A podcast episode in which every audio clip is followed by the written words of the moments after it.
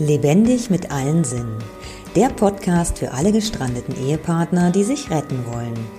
Ich bin Stella Harm und unterstütze Menschen, die im langjährigen Beziehungsfrust stecken, indem ich ihnen helfe, zunächst bei sich selbst anzukommen. Mein Ziel ist es, dich wach zu rütteln, damit du wieder atmen kannst und deine Lebensfreude in dir erwächst.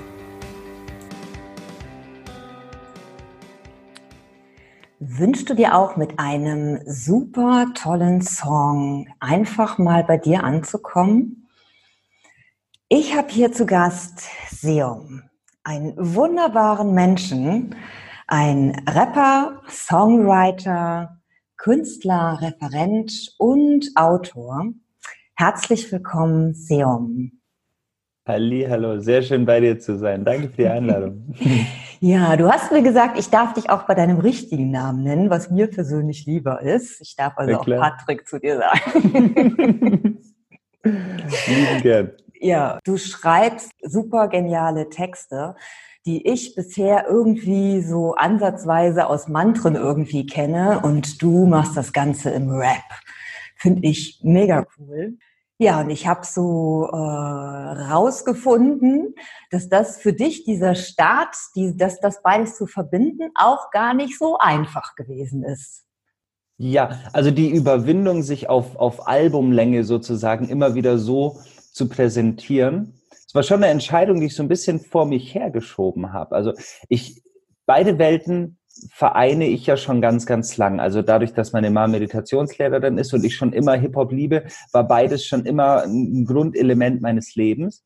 Und dann dachte ich aber immer, als ich frühere Alben gemacht habe, ich müsse jetzt noch hm, um ein komplett rundes Bild eines Künstlers abzugeben, noch einen gesellschaftskritischen Song machen und einen mit Gesang und noch ein Liebesliebes und, und einfach so um diesem diesem Bild entsprechen zu wollen, von dem man denkt, es sei jetzt wichtig, um ein Album bunt zu machen oder vielfältig mhm. zu machen.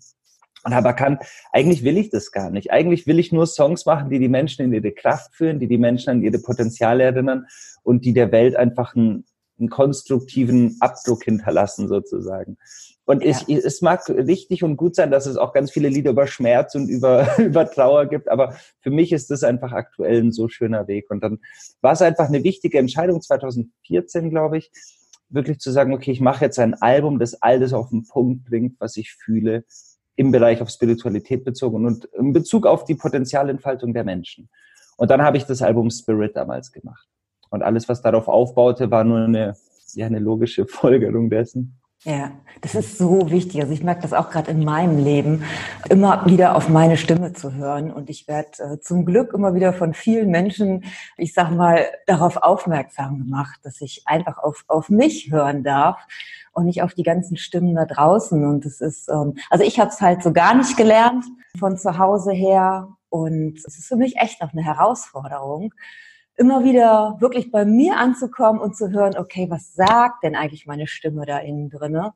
Und dann diesen Weg auch zu gehen. Das ist ja schon, schon gar nicht so einfach. Ich finde deine Lieder, die helfen mir da gerade echt total. Das ist echt wunderschön. Danke, schon genau dafür tue ich es nämlich. Ja. Ja, du hast gerade gesagt, dass deine Eltern oder deine, deine Mutter war Meditationslehrerin und dein Vater war Heilpraktiker oder ist wahrscheinlich auch noch. Beide sind genau.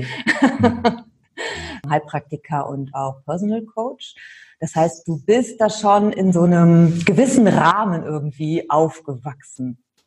Mhm. Das heißt, du bist also schon auch in, in Liebe aufgewachsen oder wie war deine Kindheit? Ja, auf jeden Fall.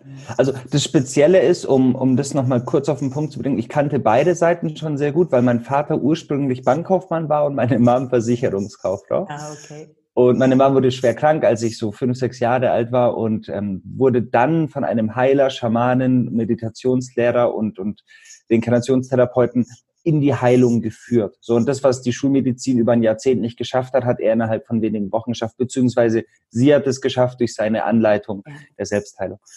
Und dann haben meine Eltern bemerkt, dass sie das gerne selbst erlernen möchten und dass sie gerne diesen, diesen Shift in ihrem Leben selbst vollziehen wollen. Und dann hat mein Vater eben die Ausbildung gemacht zum Heilpraktiker und dann Personal Coach und Homöopath und meine Mom eben ganz, ganz viele Seminare und hat sich dann auch selbstständig gemacht. Und das Spannende ist, dass ich halt oft dabei war. Also ich wurde halt klar, ich war sechs Jahre alt, ich war an den Wochenenden, das waren ja dann nur so, so, wie, wie sagt man, ähm, duale Studien. Also meine Mom war natürlich noch fest angestellt und hat halt jedes Wochenende dann Seminare gemacht, wo sie sich ausbilden hat lassen zur Meditationslehrerin oder für Chakra-Energiemassagen. Und da waren wir als Kinder halt dabei und haben, also meine Schwester und ich, und haben da natürlich viel gelernt. Und dann hat man früh meditieren gelernt und Aspekte wie den Lichtschutz oder so halt einfach als selbstverständlich wahrgenommen. Mhm. Und deswegen, ja, ich bin definitiv in Liebe aufgewachsen. Das Spezielle und das Schöne an meiner an meinem Werdegang war, glaube ich, dass ich beide Seiten sehen konnte.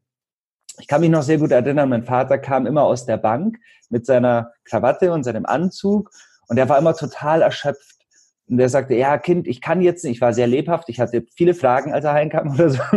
Er sagte, Kind, ich kann jetzt nicht, ich muss mich jetzt ausruhen. Und ich habe das nie verstanden. Ich dachte mir, hey, wieso? Du kommst von der Arbeit, die Arbeit ist jetzt zu Ende, ist vorbei. Du kannst doch jetzt gut gelaunt sein, mit mir spielen, tanzen, lachen, Spaß haben. Warum ist man jetzt erschöpft, wenn man, wenn man heimkommt von dem, was jetzt eigentlich negativ war? Jetzt ist es ja vorbei. Konnte das nie verstehen als Kind. Kann ich bis heute nicht wirklich. Und dann hat er eine halbe, dreiviertel Stunde gebraucht, musste seinen Anzug ausziehen, musste ein bisschen ankommen und dann hat es funktioniert. Und als er dann Heilpraktiker war, war, war dieser Effekt natürlich nicht mehr so belastend spürbar. Und das habe ich, glaube ich, als Kind schon sehr deutlich wahrgenommen. So, hey, tu das, was du liebst mhm. und, und zieh dir keine Maske an oder Maskerade im Falle des Anzuges, mhm. nur um irgendeinem gesellschaftlichen Bild entsprechen zu wollen. Und das war, glaube ich, das, was mich als Kind besonders tief geprägt hat. Einfach zu verstehen, du kannst dich neu erfinden. Meine Eltern waren ja da auch schon 40, Mitte 40 und haben sich neu erfunden und haben ja völlig neue Wege kreiert. Und ich glaube, dieses unbewusste Vorleben hat mich sehr tief inspiriert. Und mein Weg zeichnet sich ja ähnlich ab. Ich habe ja auch drei Ausbildungen gemacht. Ich habe 20 Alben gemacht. Ich war in ganz vielen verschiedenen Richtungen und wusste aber immer wieder, du kannst immer wieder neu anfangen. Und das vermittle ich den Menschen auch, selbst wenn du 60, 70 bist, du kannst dich komplett neu erfinden und dein Drehbuch neu schreiben. Mhm. Und ich glaube, dass viele Menschen das vergessen haben und sich nicht mehr zutrauen. Und deswegen erinnere ich sie gerne daran, auch in Form von Musik. Ja, genau. Ja, das ist ja auch so mit ähm, die Idee von dem Kongress jetzt hier, auch wenn es um Sinne geht, ähm, einfach auch den Menschen so mitzugeben, hey, es sind eben wirklich ja, die meisten eigentlich, die ich jetzt so kenne, die ihr Herzensbusiness auch wirklich ausführen, die vorher ganz was anderes gelernt haben, wirklich ganz was anderes. Also bei mir ist es auch so, ich bin auch gelernte Bankkauffrau. Ach, witzig. Ja. cool. Und habe halt dann irgendwann, nachdem meine Kinder groß waren, ähm, eine Ausbildung als Pilates-Trainerin gemacht und ja, und bin dann eben peu à peu immer mehr auf meinem Persönlichkeitsweg entlang gegangen und ähm, ja, unterstützt die Menschen dann eben jetzt auch nochmal ganzheitlicher. Ja, und das ist eben bei so vielen so. Und es ist eigentlich im Grunde genau so, wie du das jetzt gerade gesagt hast. Ne? Also früher ich habe meinen, meinen Ex-Mann immer bewundert, wenn der nach Hause gekommen ist und sich auf die Kinder einlassen konnte, weil ich gedacht, boah, ich, ich könnte das gar nicht. Ne? Also ich wusste halt noch so, wie erschöpft ich von der Arbeit gekommen bin. Ich war halt für die Kinder dann nachher zu Hause Mhm. Und, und, und da wäre auch erstmal gar nichts gegangen. Also das ist kenne ich genauso. Und jetzt ist es eben, jetzt ist die Arbeit so im, im Fluss und das ist so, ähm, ja, ich genieße auch die Ruhe in meiner Arbeit oder ja, alles so. Ich, ich vermittel Ruhe und, und nehme mir aber selber irgendwie, komme selber mhm. zur Ruhe. Das ist total schön, ja. Ja, das ist so ein Geschenk, weil ich denke auch, wenn du tust, was du liebst mhm. und von Herzen heraus handelst in deiner hingebungsvollen Bestimmung, dann bekommst du Energie durch das, was du tust. Ja, ja, genau, das ist es. Mhm. Und das spüre ich eben auch so deutlich. Also ich kann dir ein, ein dreistündiges Konzert spielen und könnte dir danach noch drei Interviews geben. Und ich hätte da nicht den Eindruck, jetzt, ich muss endlich mal sitzen oder so, sondern das, das ist ein gesunder Fluss, es macht mhm. Spaß. Und daran merkst du halt einfach, wenn Dinge leicht sind, wenn Dinge ins Fließen kommen und wenn du Sinnhaftigkeit in den Dingen erkennst. Also das Know-how hinten anstellst und das Know-why sozusagen vorne hast, also dein Warum groß hast, mhm. dann bist du einfach in diesem gesunden Fluss. Und dann denke ich auch, dass wir auf die allergrößtmögliche Form von Kraft zurückgreifen können. Weil dann, dann arbeiten wir einfach in diesem Fluss mit den großen kosmischen Kräften oder göttlichen Kräften, wie du es nennen willst. Aber ich denke, die Leichtigkeit ist ein riesengroßes Indiz dafür, dass dein Weg der richtige ist. Und Schwere zeichnet sich eben ganz oft auch dadurch aus, dass der Weg vielleicht nicht ganz der richtige ist.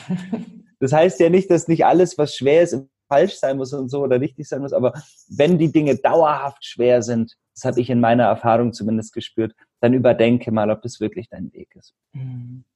Ja.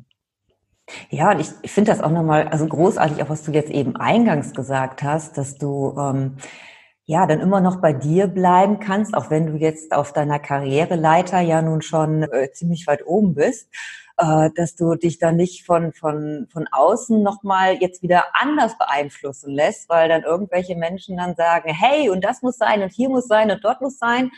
ähm, ich fand das total süß, als du im Ende des Podcasts äh, irgendwie gesagt hast, ja, und ähm, ich weiß gar nicht, wie du es formuliert hast, aber es ist total auf eine sympathische Art und Weise. Ihr könnt auch gerne mal hier liken und da könnt ihr hier mal was machen. Und ähm, ja, ich sage das jetzt eigentlich einfach nur so, weil die anderen haben mir das gesagt, dass ich das machen soll. Ja, ja. Aber du hast es auf so eine sympathische Art und Weise gemacht, dass es irgendwie ja auch gar nicht, ja, dass es irgendwie so leicht rüberkam. Das war irgendwie total schön. Das ist schön. Ja, ich versuche diesen Spagat immer wieder zu spannen, weil man sagt mir dann immer so, du solltest mal geschäftsmännisch empfehlen, dass man das liked, weil das würde sich dann besser verbreiten. Und ich kann das selber manchmal gar nicht hören, wenn, wenn ich so einen Podcast höre und die Leute sagen, ja, und du musst das liken und teilen und denke, ach, dann dachte mir, komm, wir kommunizieren das mal ganz ehrlich. Ja, ja, aber was, was auch spannend ist, ist damit eben umzugehen mit diesen vielen Wünschen von außen. Ich meine, ich habe das jetzt vielleicht im Größeren als, als andere Leute, dadurch, dass ich oft so im, im Mittelpunkt stehe. Aber da eben auch klar bei sich zu bleiben und klar bei seinem Sinn und bei seiner Art zu bleiben. Weil es gibt so viele Menschen, die mir immer wieder sagen, was ich tun sollte. Also wie ich meine Musik schreiben sollte oder wie ich Texte schreiben soll. Es gibt sehr viele Vorschläge. Du würdest lachen, wenn ich dir jetzt ein paar Highlights aufzähle, was Menschen sich wünschen. So. Und da denke ich mir halt ganz liebevoll, schau mal, du hast einem Michelangelo, einem Da Vinci und einem Mozart oder einem Beethoven ja auch nicht gesagt, wie sie die Musik machen sollen. So. Das heißt, die, die, die Leute, die Kunst machen, und ich schließe da jeden Künstler ein. Das heißt nicht, ich stelle mich auf die Ebene von Mozart und alle anderen nicht, sondern ich schließe da wirklich jeden Künstler ein. Die machen das aus einem, aus einem gesunden Fluss des Herzens heraus. Mhm. Und am besten wird das Ganze, wenn man es unbeeinflusst lässt. Und irgendwann habe ich verstanden, dass ich das einfach mit einem Lächeln abgeben darf. Und wenn Leute sagen, mach doch mal so und so, dann so, ja, mal schauen. Aber da eben auch den Humor nicht zu verlieren. Und das führt eben auch wieder zur Leichtigkeit. Umso leichter wir das Ganze betrachten, umso humorvoller können wir mit uns umgehen. Und mein Vater sagte immer so schön, ich weiß nicht, von wem das Zitat stammt, aber er sagte, wer sich mit Humor wappnet, ist praktisch unverwundbar. Und das ist auch so mein, mein Credo geworden, so einfach echt den Spaß und die Freude an den Dingen nie verlieren und es nie zu ernst nehmen. Umso wichtiger es wird, also umso relevanter die Themen werden, umso größer die Summen werden, umso wichtiger, dass wir es mit kindsköpfiger Art und Weise betrachten, weil sonst werden wir eh verrückt. Das, das ist richtig, genau. Also für mich echt eine Herausforderung noch, definitiv mein Ziel. Und, und ich habe auch schon diese, diese Freude und Leichtigkeit gespürt, die jetzt echt wieder in mein Leben kommt. Und das ist so großartig. Und das ist auch echt so das, wo ich sage so, wow, und das soll bitte, bitte, bitte, bitte jeder spüren und jeder erleben. Ähm, weil das macht das Leben einfach aus. Ja. Und genau, du hast eben, meine ich, auch so rausgehört zu haben, ja, mit diesem, wo du gesagt hast, ähm, auch, auch selber irgendwie klar zu sein, was man möchte, habe ich in deinen Songs irgendwie auch rausgehört, ja, dass man halt so mit seinen Gedanken halt auch wahnsinnig viel bewegen kann. Ne? Je klarer man da ist in dem, was man möchte, desto klarer kann man das, ja, ich sag mal, auch, auch abgeben. Und, und da kriegt man echt die Riesenunterstützung. Das ist, ja, das ist, äh, merke ich halt auch so in meinem alten Umkreis auf jeden Fall ähm, so gar nicht, wie soll ich denn jetzt sagen? Ähm, was ich nicht sehe, das gibt es nicht. Und, ähm, und ja, und das ist, aber es gibt halt so viel mehr. Du hast in irgendeinem Song hast du auch irgendwie von den Energien gesprochen, die uns ja alle verbinden. Ähm, alles ist Energie und ja, es wäre so schön, wenn wir das alle so verstehen und, und erkennen, ja, also, dass alles machbar ist. Total, ja. Und, und das ist ja auch das Ziel. Also dafür mache ich ja auch die Musik, um die Menschen daran zu erinnern. Weil ich glaube, das weiß jeder. Also im Kern weiß das jeder. Der, der Verstand, vor allem der schulgeprägte Verstand, der Beweise suchen will und so, der stellt es manchmal in Frage. Aber im Kern deines Herzens weißt du das ja. Und ich spüre eben ganz deutlich, dass wenn Menschen anfangen, ihre Gewohnheiten auch nur minimal zu verändern, stellen sie fest, wie leicht ihr Leben auf einmal wird und was sich alles noch verändern lässt. Und das ist so crazy. Also nimm mal einfach nur Gewohnheiten eines klassischen deutschen Bürgers. So, der schaut sich am Abend die Nachrichten an und schaut sich dann Tatort an. Oder weißt du, so irgendein so Krimi oder irgendwas, was, was Negatives im Fernsehen. Mhm. Und wenn du einfach mal anfängst, diese Gewohnheit zu durchbrechen und dir am Abend eine halbe Stunde Zeit für dich nimmst, eine Meditation machst, dir eine Liste machst mit den zehn schönsten Dingen, die an dem Tag passiert sind und dann in eine liebevolle Begegnung mit einem anderen Menschen gehst, anstatt den Fernseher anzumachen. Also tanzen zu gehen oder ein schönes Gespräch zu führen oder sei es nur ein Spieleabend mit einem Freund oder so. Weißt du, so völlig unspirituell, sage ich jetzt mal, aber halt einfach in Kontakt mit der Essenz von Menschen und von schönen Dingen. Und wenn du das mal vier Wochen machst, wirst du feststellen, wird jeder da draußen feststellen, dass dein Leben eine völlig andere Qualität bekommt weil unser Unterbewusstsein uns nach 28 Tagen einfach immer wieder neu prägt und beziehungsweise diese, diese neue Verankerung nach 28 Tagen halt schneller aktiv ist und du dann automatisiert in diesem gewohnheitsbedingten Muster bist. Mhm. Und, und dann kannst du anfangen, diese kleinen Dinge zu durchbrechen. Also beispielsweise viel Radio hören mit Katastrophenmeldungen, viel Zeitung lesen, viele Krimis oder irgendwelche schlimmen Sachen anschauen. Und dann werden die Menschen feststellen, diese Angst, die sie immer so passiv latent in sich gespürt haben, ist nichts, was uns überkommt, sondern ist etwas, was wir durchaus beeinflussen und selbst erzeugen. Beispielsweise durch Krimis, durch schlechte Filme, durch ganz viel Negativität, durch, durch Lästern, durch Gespräche über Dinge, die uns Angst machen. Und wenn wir anfangen, hier bewusst mal zu drehen und in die Dankbarkeit, in die Freude zu gehen und unsere Gedanken eben zu reflektieren und irgendwie bewusst Gedankenhygiene zu betreiben, also eben bei den alltäglichsten Handlungen zu überprüfen, was denkt es in mir gerade und was könnte ich stattdessen als Auftrag erteilen, um zu denken? Und da, da, eignen sich Fragen halt fantastisch, einfach mal in den, in den Kopf hinein zu fragen, was würde mich glücklich machen? Wie könnte ich der Welt dienen? Welche Eigenschaften liebe ich an Menschen? Du kannst so viele schöne Fragen stellen und dein Verstand hat Bock, die zu beantworten und wird dir helfen. Und wenn Menschen damit beginnen, wird das Leben leicht, wird das Leben schön, wird das Leben erbauen, wird das Leben erheben und du erkennst auf einmal riesengroße Möglichkeiten, wo du vorher nur Hürden und Schranken gesehen hast. Mhm. Und genau das, äh, um, um deine Frage zu beantworten, das können wir alle beeinflussen. Und zwar täglich. Und dafür musst du weder in Indien im Ashram sitzen, noch musst du in Tibet in der Höhle den Großmeister von irgendwas gefunden haben, sondern du kannst einfach beginnen, deine, deine konkreten alltäglichen Handlungen zu verändern und im konstruktiven, sinnhaften Kontext zu beeinflussen. Ja, das ist, hört sich immer so einfach an, aber so einfach ist es dann irgendwie dann wieder doch nicht, aus seinem, aus seinem Trop dann rauszukommen. Ne? Also das sehe ich halt auch immer wieder, dass es, ja, so theoretisch, oder auch bei mir erkenne ich das manchmal, ne? So theoretisch weiß ich so viel und dann auf einmal schwupp bin ich dann doch wieder irgendwo drin. Aber das, was du jetzt gerade mit Nachrichten und so gesagt hast, also ich habe auch schon seit, ähm, glaube, seit drei Jahren gucke ich kein Fernsehen. Also ich habe vorher nicht wirklich Fernsehen geguckt, aber da, ich hätte beinahe gesagt, da wurde ich Fernsehen geguckt. Also der lief dann halt und dann habe ich meinen Blick halt auch mal mit, mit da drauf gewendet. Mhm. Äh, ja, und Nachrichten höre ich eigentlich auch nur, wenn ich dann mal im Auto unterwegs bin, was nicht mehr so oft ist. Genau, von daher kriege ich von außen sehr, sehr wenig mit, was mich aber irgendwie auch nicht wirklich stört.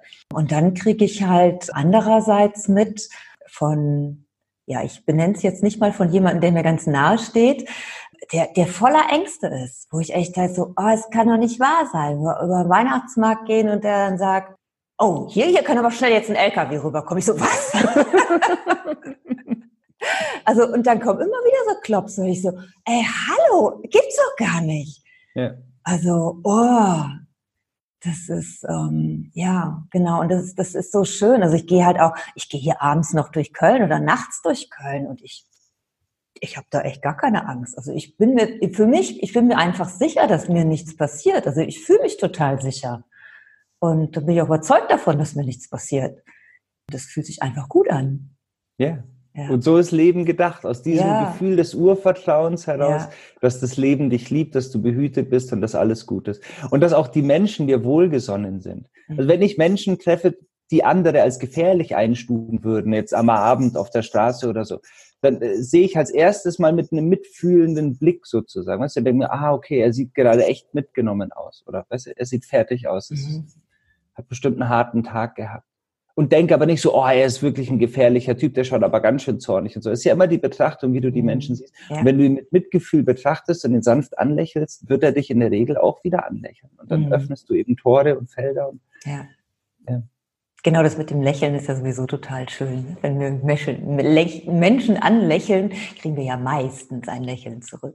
Und wir haben das immer in der Hand. Das ist so crazy, dass Menschen daran nicht denken, dass sie selbst beeinflussen, wie man ihnen gegenübertritt. Mhm. Das ist so spannend zu sehen, auch an einer, einer Schlange am Supermarkt oder in einem, in einem Fahrstuhl, wo auch immer es einfach, du kannst so viel Freude schenken durch die allerkleinsten Moves. Es sind wirklich Kleinigkeiten, und deine Mundwinkel hochzuziehen, ist wirklich kein anstrengender, kein, an, kein anstrengender Vorgang. Und es bewirkt so viel. Es ist so schön. Mhm. Es ist so ja. leicht. Und es bringt einfach Kontakt. Ja. Und dafür sind wir hier, um uns zu verbinden, um, um zu spüren, dass wir hier sind. Und ich glaube eben auch, dass diese Gewohnheit, also dieses Durchbrechen der Gewohnheiten, es hat sehr viel mit einer bewussten Entscheidung zu tun und somit mit Selbstverantwortung. Und diese, diese Eigenverantwortung aufzubringen, ja erfordert natürlich eine tagtägliche Entscheidung. Und viele Menschen verschließen sich davor, weil es natürlich einfacher ist, in der Opferhaltung zu leben. Das hören viele jetzt vielleicht nicht gern. Aber es ist natürlich leicht zu sagen, ja, das System ist schuld und die scheiß Gesellschaft ist schuld und was soll ich denn schon machen? Ich bin eh vom Pech verfolgt und so. Aber zu sagen, okay, ich stehe auf und, und wende mein Blatt sozusagen und wir sind alle dazu in der Lage, ja. das erfordert natürlich einen, einen gewissen einen gewissen Grad an, an Hingabe und eben an Entscheidungsfähigkeit. Und das finde ich ist so wichtig, die Menschen daran zu erinnern, du hast es selbst in der Hand. Aus der Armut heraus zu, dich zu erheben, aus der Unbestimmtheit, aus so vielen Aspekten, aus den gesamten Fesseln deiner dich limitierenden Glaubenssätze. Du kannst dich aus all dem erheben. Äh, es hat also sehr viel mit Entscheidung zu tun, dass wir uns ganz bewusst dazu entscheiden, uns zu erheben und zum Wohle der Welt bestimmte Handlungen zu vollziehen. Zum Wohle für uns und zum Wohle der Welt.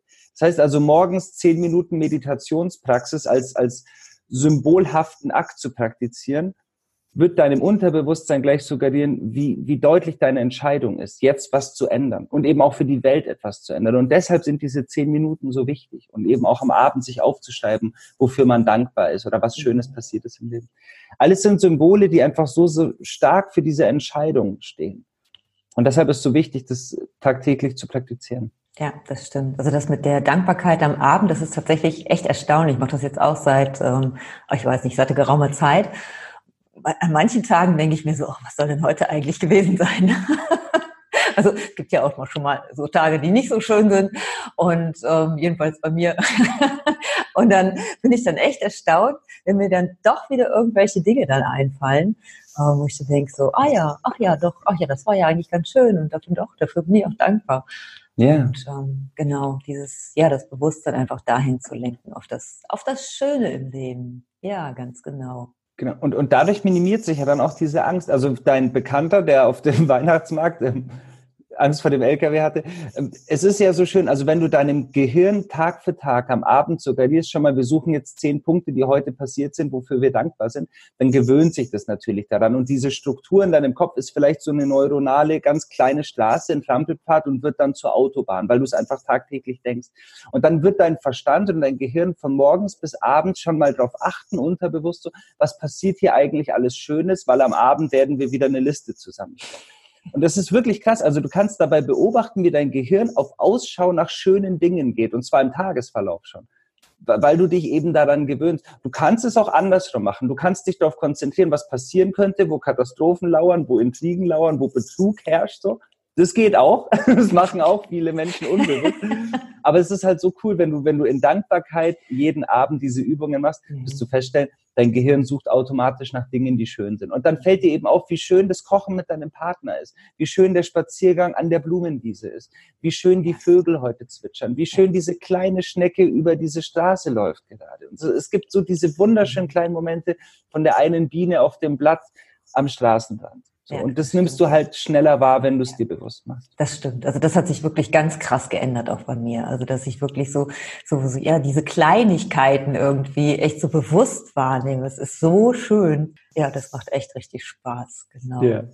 Wie bist du denn ähm, glaubenstechnisch aufgewachsen? Hast du, ähm, bist du einer, gehörst du einer Religion an oder wie wirst du da erzogen? Äh, ich bin aus der Kirche ausgetreten und ich bin aber als also christlich, römisch, katholisch getauft worden. Mhm. Genau.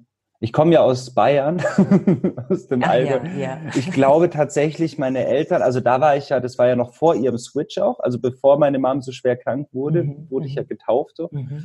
Und ich glaube, es war äh, nicht wirklich eine religiöse Überzeugung dahinter, sondern einfach eine, eine Gewohnheit innerhalb der gesellschaftlichen Norm, sage ich mal. Mhm. Also ich habe mit meinen Eltern nie genauer drüber gesprochen, aber ich hatte jetzt nicht den Eindruck, dass sie besonders religiöse Menschen sind, in dem Sinne, also im christlich-katholischen Sinne. Und sobald ich das dann reflektieren konnte als Erwachsener, bin ich eben aus der Kirche ausgetreten. Und ich finde es so schön, einfach den Gedanken, so love is my religion, also dass die Liebe letztendlich über dem steht.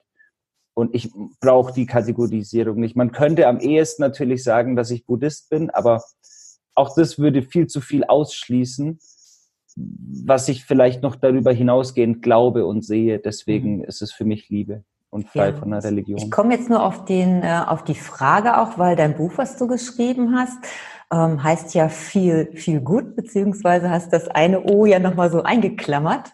Genau. Ähm, das finde ich total schön und äh, genau, darum, darum komme ich irgendwie drauf. Also ich merke bei mir halt auch, dass sich so mein Glaube total verändert hat. Also ich, es gab so Zeit, da hat mich das irgendwie alles nicht interessiert. Dann gab es Zeiten, wo ich mich der Kirche so ein bisschen ja so angeschlossen habe. Ich bin evangelisch ähm, getauft, fand es einfach irgendwie auch schön, so in der Gemeinschaft zu sein und bin dann auch schon mal gerne in Gottesdienst gegangen.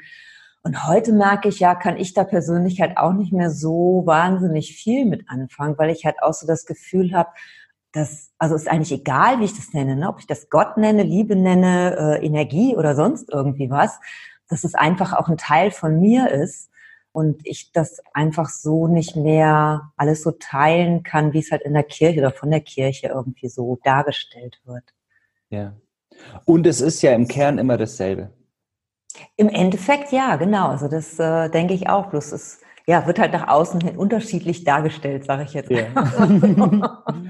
ja, aber das habe ich auf unseren Reisen immer so krass gespürt. Also schau wegen dem Buch nochmal ganz kurz weil ja viel Gerd, viel gut der Titel ist. Allein deshalb könnte ich jetzt nicht sagen, dass ich dem rein buddhistischen Glauben angehöre, weil da wird ja nicht an Gott geglaubt. Aber mhm. die göttliche Energie, die sich in allem befindet, lässt sich einfach mit dem Wort göttlich für mich so schön umschreiben. So. Mhm. Und das umfasst auch so viele Glaubensaspekte. Und als wir, wir waren ganz lange auf Weltreise, meine Partnerin und ich.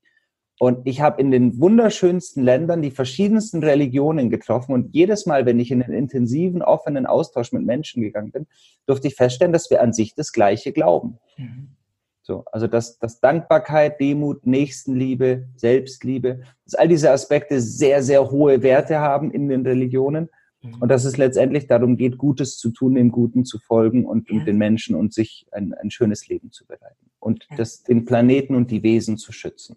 Und im Kern, denke ich, sind wir uns da in allen Religionen einig, dass es darum geht, den Planeten, die Wesen zu schützen und Gutes zu tun. Ja, genau, das denke ich auch. Ja, genau. Jetzt gehe ich mal gerade auf den, ja, den Bezug zu meinem Kongress auch nochmal, der sich ja um Sinne dreht. Ja, die du, also als ich deine Texte einfach eben gehört habe, habe ich gedacht so, ey, wow, also besser kann es ja eigentlich gar nicht sein. Äh, vom Inhalt her, dann die Sinne übers Hören natürlich, die du ja bedienst. Und das ganze Spüren, genau, ist äh, einfach mega passend. Und die Botschaft, die du halt einfach vermittelst, ist wunderschön. Ich finde, die, die, die Sinne mit einzubeziehen, wird so häufig heutzutage vergessen. Weil wir uns auf so wenige Sinne reduzieren. Also klassisches Beispiel Smartphone so. und, und die Leute, wenn sie durch die Stadt laufen, nehmen seltener wahr, was sie riechen und was sie hören. Wenn du jetzt die klassischen Sinne betrachtest, ist ein wunderschönes Übungsfeld in Bezug auf Achtsamkeit, einfach mal mehrmals am Tag stehen zu bleiben und mal wirklich die Sinne zu aktivieren und darauf zu achten, okay, was rieche ich gerade, was höre ich gerade, was schmecke ich, was fühle ich. Und es ist so wertvoll für Menschen, wieder in den gegenwärtigen Moment zu kommen, weil sie so oft reagieren und so mit ihren Smartphones und ihrer gesamten Kommunikation nach außen beschäftigt sind, dass sie vergessen haben zu spüren, was in uns eigentlich gerade stattfindet. Und diesen Break zu ziehen und zu sagen, ich achte mal ganz bewusst auf das, was ich gerade höre, schmecke, fühle, ist so, so heilsam, weil es uns eben wieder in die, in die Gegenwärtigkeit zurückführt. Und bei Visualisierungen machen wir das auch so gerne, dass wenn wir in den, in den Seminaren mit den Menschen visualisieren, dass man wirklich alle Sinne mit einbezieht. Also wenn du durch das Haus deiner Träume läufst, dann, dann fahr mit den Händen an der Wand entlang und spüre, wie deine nackten Füße unten den Boden berühren und mhm. rieche deinen Garten und schmecke, was du gerade isst. Und es ist so deutlich spürbar, was wir mit unserer Beeinflussung, also mit unseren Sinnen, die wir mit einbeziehen, für einen riesengroßen Shift im energetischen Sinne vollziehen können. Es ist verdoppelt, verstärkt, verzehnfacht sich auf einen Schlag. Alles, wenn wir die Sinne mit einbeziehen. Mhm. Und das haben viele Menschen heutzutage vergessen oder haben sich daran gewöhnt, den Fokus darauf nicht mehr so sehr zu legen. Ja, das glaube ich, ja. Es gibt auch in, ähm, ich weiß gar nicht, wo war denn das nochmal? Ich glaube, im Raum Wiesbaden gibt es ähm, so einen Ort, äh, ich war da noch nicht, muss ich aber unbedingt hin, wo es tatsächlich mhm. um die Sinne geht, wo du cool. ähm, ganz viele, ich sag mal, Spielsachen bekommst, ähm, wo du einfach so Dinge ertasten kannst oder eben auch riechen kannst und so. Also mhm. einen riesengroßen Spielplatz nenne ich es jetzt mal. Muss total klasse sein, also für die ganze mhm. Familie also für jedes Alter will ich damit sagen, richtig, richtig großartig. Also da werde ich auch auf jeden Fall mal irgendwann hinfahren. Ich habe aber jetzt vergessen, wie es heißt. Also irgendwo im Raum Wiesbaden war das. Mhm. Klingt cool. Ja, ja, auf jeden Fall, genau. Mhm. Was ich bei mir auch, ähm, habe jetzt hier auch einen Garten in Köln tatsächlich und da werde ich mir auf jeden Fall auch noch so, so einen Barfußpfad anlegen. Das finde ich mm. auch total klasse. Ich laufe eh total gerne barfuß. Mhm. Ja, und dass ich da einfach so, ja, mit unterschiedlichen, ne, mit spitzen Steinchen, flachen und runden. Voll schön. Genau, so unterschiedliche Untergründe. Und das ist, also ich merke das jetzt gerade, wenn es geregnet hat, das habe ich, also ich laufe, ich glaube letztes oder vorletztes Jahr habe ich mir das angewöhnt, dass ich halt meine Hunderunden im Sommer zumindest gerne barfuß mache. Mhm. Und dieses Jahr habe ich das tatsächlich erstmalig gemacht, dass ich auch im Regen oder nach dem Regen barfuß gehe.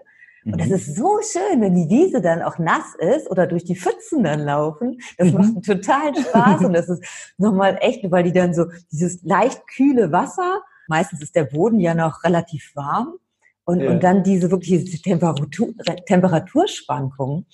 Das ist echt so richtig so, oh, denke ich, oh, ist das schön. und ich so eine kindliche Freude hoch, das ist voll schön. Mhm. Da würde ich immer zu den Menschen um mich rum sagen, ey Leute, zieht alle eure Schuhe aus, das ist total schön hier. Ah, super schön. Ja. ja schau, da haben wir es wieder. So dieser kindliche Aspekt in uns, der weiß einfach, was richtig ist. Ja, ja, genau. Also wenn es leicht ist, wenn es wenn's, ja, wenn's freudig ist, dann ist es ja. genau das, was dir so gut tut. Ja, genau. Ja, dann bin ich auf so einem Balancierfahrt im Moment dann unterwegs. Die sind in Köln echt so, so kleine, wie nennen die sich, ähm, so Tools, wo du äh, so ein paar Sportübungen machen kannst. Mhm. Und dann gibt's halt so verschiedene Balancierstrecken dann auch. Mhm. Und da war ich natürlich das erste Mal da auch barfuß drauf und jetzt hatte ich irgendwann dann doch mal Schuhe an. Und das geht gar nicht. Also ich kann das gar nicht mit Schuhen. ist ein gutes Zeichen. ja, ich finde es auch. Hm, schön.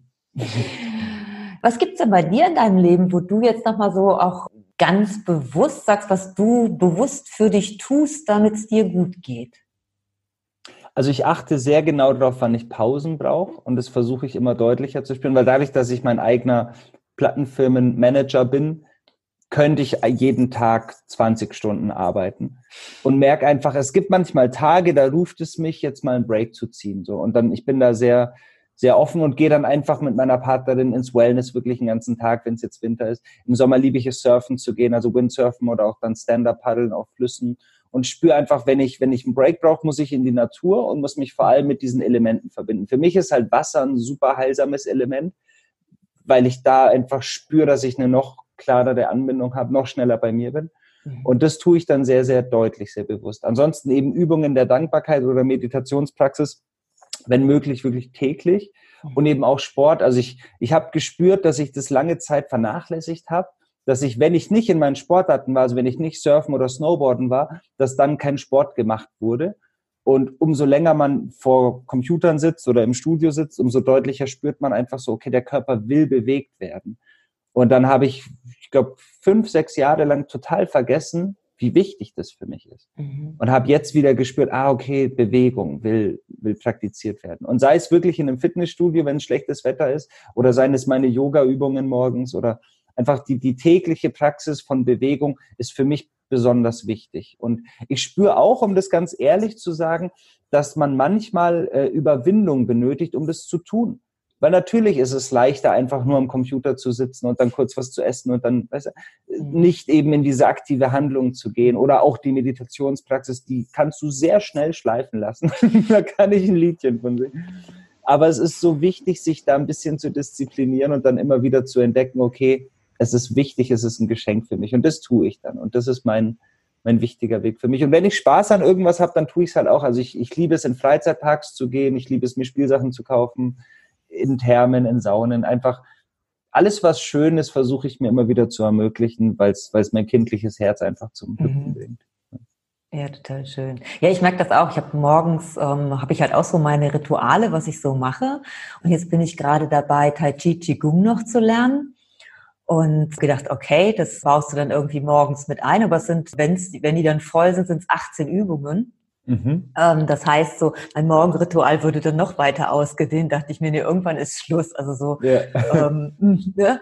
Und jetzt dachte ich, okay, dann habe ich ja die Möglichkeit, das eben abends dann mal zu machen, vielleicht vorm Schlafen gehen oder so. Aber das habe ich bis jetzt immer wieder vergessen, weil es, ne, es ist noch nicht, also ich muss es echt in den Kalender tragen oder was weiß ich, irgendwo mir jetzt Zettelchen irgendwo hin, hinpappen dass ich dran denke. Also das ist ja auch nochmal wieder eine Herausforderung, wieder neue Gewohnheiten einfach damit einzubauen. Aber nur so, nur so geht das bei mir. Also so mal eben yeah. sagen, okay, das mache ich dann mittags irgendwann irgendwie. Ich mache es dann nicht. Also. Nee, ich denke, dass es jedem Menschen so geht. Mhm. Also du brauchst diese Gewohnheit tatsächlich. Es ist so wichtig, dass wir uns immer wieder erlauben, zu verstehen, dass wir einfach Wesen sind, die es gerne bequem haben, weil unser Verstand einfach gerne in diesen Bahnen funktioniert. Und am liebsten spart das Gehirn ja auch Zeit und deswegen immer gleichbleibende Gewohnheiten. Aber es ist so wichtig, da immer wieder durchzubrechen und zu sagen, komm, wir machen jetzt was Neues. Und eben auch ganz bewusst mal in neue Felder zu gehen. Also schau, wir sind jetzt an den Wochenenden eh immer bei Konzerten woanders und so, aber für mich ist es auch wenn ich jetzt zum Beispiel in ein Fitnessstudio gehe oder in irgendeinen Verein gehe, wo ich noch nie war, natürlich sagt mein Gehirn dann voll so, na ja, nee, lieber nicht, weil wir wissen ja nicht und so. Und sich immer wieder zu trauen, zu sagen, okay, ich lerne jetzt hier ganz neue Menschen kennen und ich kenne hier noch gar nichts und ich bin jetzt der Anfänger von allen und so und werde mich trotzdem da äh, reinbegeben. Es ist so wichtig, weil es bringt uns so viel Wachstum und bringt uns im, im Nachhinein retrospektiv betrachtet so viel Freude weil wir uns eben immer wieder überwunden haben und weil wir uns beweisen, dass wir hier sind, um zu wachsen. Und ich glaube, wir sind ja alle hier, um uns zu entfalten und weiter zu wachsen. Und deshalb ist Stillstand einfach so viel Gift für uns. Und das ist so paradox, weil es fühlt sich so schön an, in diesem Stillstand zu verweilen, also manchmal zumindest. Mhm. Und dennoch ist es falsch. Es ist wichtig, sich zu entwickeln. Es ist wichtig, in der Bewegung zu bleiben und sich zu entfalten. Ja, genau. Ja, das habe ich auch total in meiner Ehe gemerkt. Also ne, ich habe mir das irgendwie am, am Anfang war ich noch so, also als die Kinder dann irgendwie kamen oder der erste kam, da ging halt so manches, oder habe ich was geglaubt, manche Sachen gehen nicht mehr. War halt nicht so derjenige, der Kind einpackt und überall dann gleichzeitig mit hingeht. Ähm, also da habe ich mich halt selber dann schon begrenzt. Dann habe ich mich irgendwie, habe ich dann gemerkt, ich habe mich immer mehr eingeschränkt und irgendwann am Anfang fiel mir so manche Sachen noch schwer. Dachte ich, naja gut, das ist jetzt halt dann mal so. Und irgendwann war es normal. Und dann habe ich gedacht, nö, ich brauche das andere gar nicht mehr, habe ich mir dann gesagt. Also es war wirklich, war eine totale Überzeugung, ich brauche das nicht mehr. Mhm. Und, und jetzt, wo ich wieder so äh, für mich alleine bin und das Leben so total entdecke, denke ich so, hey, wow, klasse, was gibt's denn hier alles? Es ist ja total genial. Und ich habe wirklich geglaubt, dass ich in, in meinem Alter nicht mehr tanzen gehen kann, dass es keinen Ort gibt, wo ich tanzen gehen kann bis mir dann, dann äh, eine gute Bekannte dann zu mir sagte, ey, hier in Köln, da, da ist schon seit, seit Jahren, jeden Mittwoch, ne, super Ort und im Grunde ist die Generation, also das ist, die sind, das Alter ist mitgewachsen. Also das gab es wohl früher schon diesen Ort und jetzt mittlerweile ist es also auch meine, meine Generation, die da ist. Und das mhm. macht so einen Spaß. Und es ist so schön, wo ich denke so, ey, und ich tanze so gerne. Und ich habe Jahrzehnte nicht getanzt. Und das ist echt, das ist so traurig. Und so, so geht's eben so vielen noch, ne? Ja. die einfach so in ihrem Trott irgendwie drinne sind und ja, sich das andere irgendwie alles noch, noch einreden, dass es gut so ist und das Leben total an denen vorbeiläuft. Und da bin ich echt so dankbar dafür, dass ich das jetzt alles so erfahre und ähm, ja, und jetzt auch die Menschen mit wachrütteln darf. Ja. ja, es ist so wichtig, dass wir uns das immer wieder trauen. Das ist so schön, ja, dass du das ja. als Beispiel nennst, weil ich habe ein total schönes Beispiel von meinem eigenen Vater erlebt. So. Also mein Vater hat sich nie getraut zu tanzen, weil er irgendwie mit 17, 18 mal so ein traumatisches Erlebnis hatte, dass er ausgelacht wurde oder dachte, dass die Menschen ihn lächerlich finden, dass er halt sich nicht so schön bewegen kann. Mhm. Und dann hat er Zeit seines Lebens, obwohl er Lust hatte zu tanzen, sich nicht mehr getraut, weil er gedacht hat, die Menschen beobachten ihn. Und vor, ich glaube, zehn Jahren war es mittlerweile, hat er einen schweren Unfall gehabt. Er ist eine Treppe ganz schwer runtergestürzt und hatte dann alle Quadriceps-Szenen durchtrennt gehabt. Und er, er lag dann lange im Bett und die Ärzte sagten, vielleicht kann er nie wieder richtig laufen. Und er hatte ganz lang so einen Rollstuhl mit so Streckgipsen, also wirklich Vogelwild. Und er sagte dann, wenn ich wieder laufen kann, er ist ja Heilpraktiker und kann sich sehr gut konditionieren und er sagte, wenn ich wieder laufen kann, dann werde ich tanzen, weil das lasse ich mir jetzt, also das war jetzt so meine, mein Symbol, das lasse ich mir nicht nehmen. Mhm. Und er konnte wieder laufen und dann hat er sich eben angemeldet im, im, im Line Dance Verein, also so ein bisschen was so Cowboy Dance mäßig so, weil ihm das auch von der Musik her gut gefällt. Mhm. Und er hat dann einfach seinen Weg gefunden. Weil ich erzähle es deshalb, weil es so wichtig ist. Manche Menschen denken so, okay, ich kann nicht tanzen, ich kann jetzt nicht mit meiner Frau den Tango-Tanzkurs machen. Und du musst ja auch kein Enrique Iglesias mit Rosemund und Tango mäßig abgehen, so, sondern fang halt in deinem Stil an, so. Und wenn es für mein Dad Line Dance ist und ein bisschen einfachere Schritte, aber eben mit der Art, wie, wie er es liebt, so, dann ist es genau richtig. Und jetzt ist er halt jede Woche mehrfach beim Tanzen mit meiner Mom. Die haben sogar schon bei so Contests mitgemacht und so ist richtig cool. Ist voll happy dabei und musste sich eben aber erstmal wieder trauen zu sagen, okay, ich beginne das jetzt einfach. Mhm. Und so hast du es ja auch gemacht, zu sagen, okay, ich schaue jetzt mal, was geht und ich beginne es jetzt wieder. Genau. Ich habe mich irgendwann mal gefragt, was hat mir als Kind voll viel Freude gemacht? Mhm. Habe gemerkt, oh, Skateboarden, das war so schön. Und irgendwann so Mitte 20 dachte ich, ja, jetzt ist man älter, jetzt skatet man nicht mehr. So. Und Jetzt bin ja, ich wirklich so ne? ja. voll bescheuert, ja. voll bescheuert. Jetzt bin ich eben im Laden so und habe mir nicht nur eins, sondern habe mir drei Skateboards gekauft so und, und skate jetzt halt wirklich und ich fühle mich wie zwölf. Das ist so schön. Und ich, ich spüre auch noch, dass dieses Kind in mir, das jubelt halt. Jedes Mal, wenn ich im Sommer skaten gehe, ist in mir so ein 13, 12, 13-Jähriger, der nur noch jubelt und sagt, ja, endlich wieder, Mann. Wieso haben wir so lange gewartet? Und ich spüre halt einfach, es ist okay. Und wenn du Spaß dran hast, dann ist auch cool. Also die Leute, dass die Leute gucken würden und so, ist ja auch nur Produkt unserer Vorstellung. Ja, ja. Die Leute bewundern dich ja eher, wenn du mit Freude das tust, was du tust und sagen, wow, schau mal, er hat Spaß. Mhm. Und wenn ich 70 bin, dann auch so, wow, der skatet noch mit 70, wie cool. Also dieser Moment, vor dem man Angst hat, dass man was nicht mehr dürfte, der tritt ja, ja nie ein. Also das ist ja nur eine Illusion. Ja. Bei uns ist ja auch ein, keine Ahnung, gefühlt 70-Jähriger, der mit einem Roller, also wirklich so ein Tretroller unterwegs ist. Ja, cool. Also total cool, habe ich mir auch direkt ange Ich sag, das ist ja irre, was Sie hier machen. Ja, wieso? Macht doch Spaß, sagt er. Ja, genau. total cool. Und man feiert ihn dafür. Das ja, ist so cool. Ja, absolut, genau. Ja, bei mir auf dieser Balancierstrecke nenne ich es jetzt mal, ne? Da bin ich ja auch, da habe ich vor drei Wochen habe ich angefangen, dass ich da ähm, ja zumindest sehe, dass ich so drei, vier Mal in der Woche ähm, da lang gehe und mich da äh, übe. Mhm. Und ähm, da bin ich jetzt auch schon ein paar Mal angesprochen worden von irgendwelchen Frauen, die sagen, oh, wie lange machen Sie das denn schon? Und die eine, ach, das mache ich demnächst auch. Ich komme jetzt auch jeden Tag hier vorbei. ja, genau. Nicht die anderen dann noch mitmotivieren kann, total gut. Ja, genau, das ist der Punkt. Und schau, wie viel da geht. Und die motivieren wieder zwei, drei ja, und die wieder. Ja, ja. Genau. Und dann haben wir es schon. Ja. Genau, ja. Ja, genau so geht das. Ja, wunderbar. ich finde es total schönes Gespräch. Ich könnte jetzt eigentlich hier noch stundenlang weiterreden. Ich wollte ja eigentlich, hatte ich ja auch vor, tatsächlich zu dir nach Augsburg zu kommen. Aber die überfüllten Straßen haben mich dann doch davon abgehalten. Aber vielleicht begegnen wir uns ja mal in Köln, wenn du hier deine Konzerte gibst schon gesagt, ja. die Tickets habe ich schon in der Tasche. da freue ich mich schon drauf. Schön. Dann ähm, sage ich jetzt erstmal einfach ganz, ganz lieben Dank für das tolle Gespräch. Gerne. Danke dir für die Einladung. War sehr schön. Ja, und äh, liebe Zuschauer, ich hoffe, wünsche dir, dass du ganz viel mitnehmen konntest aus dem Gespräch, ganz viel Lebensfreude und wünsche dir erstmal alles Liebe. Tschüss. Wenn dir mein Podcast gefallen hat, gib mir gerne deine Wertschätzung mit einem Daumen nach oben. So kannst du mir helfen, den Podcast bekannter zu machen. Ganz lieben Dank dafür. Nun freue ich mich riesig über deine Fragen und Anregungen per E-Mail an kontakt.stellaham.de. Teile mir ebenfalls gerne deine eigenen Erfahrungen mit. Ich danke dir für deine Aufmerksamkeit und freue mich, wenn du bei meinem nächsten Podcast wieder mit dabei bist. Bis dahin wünsche ich dir viele neue Erkenntnisse. Deine Stella.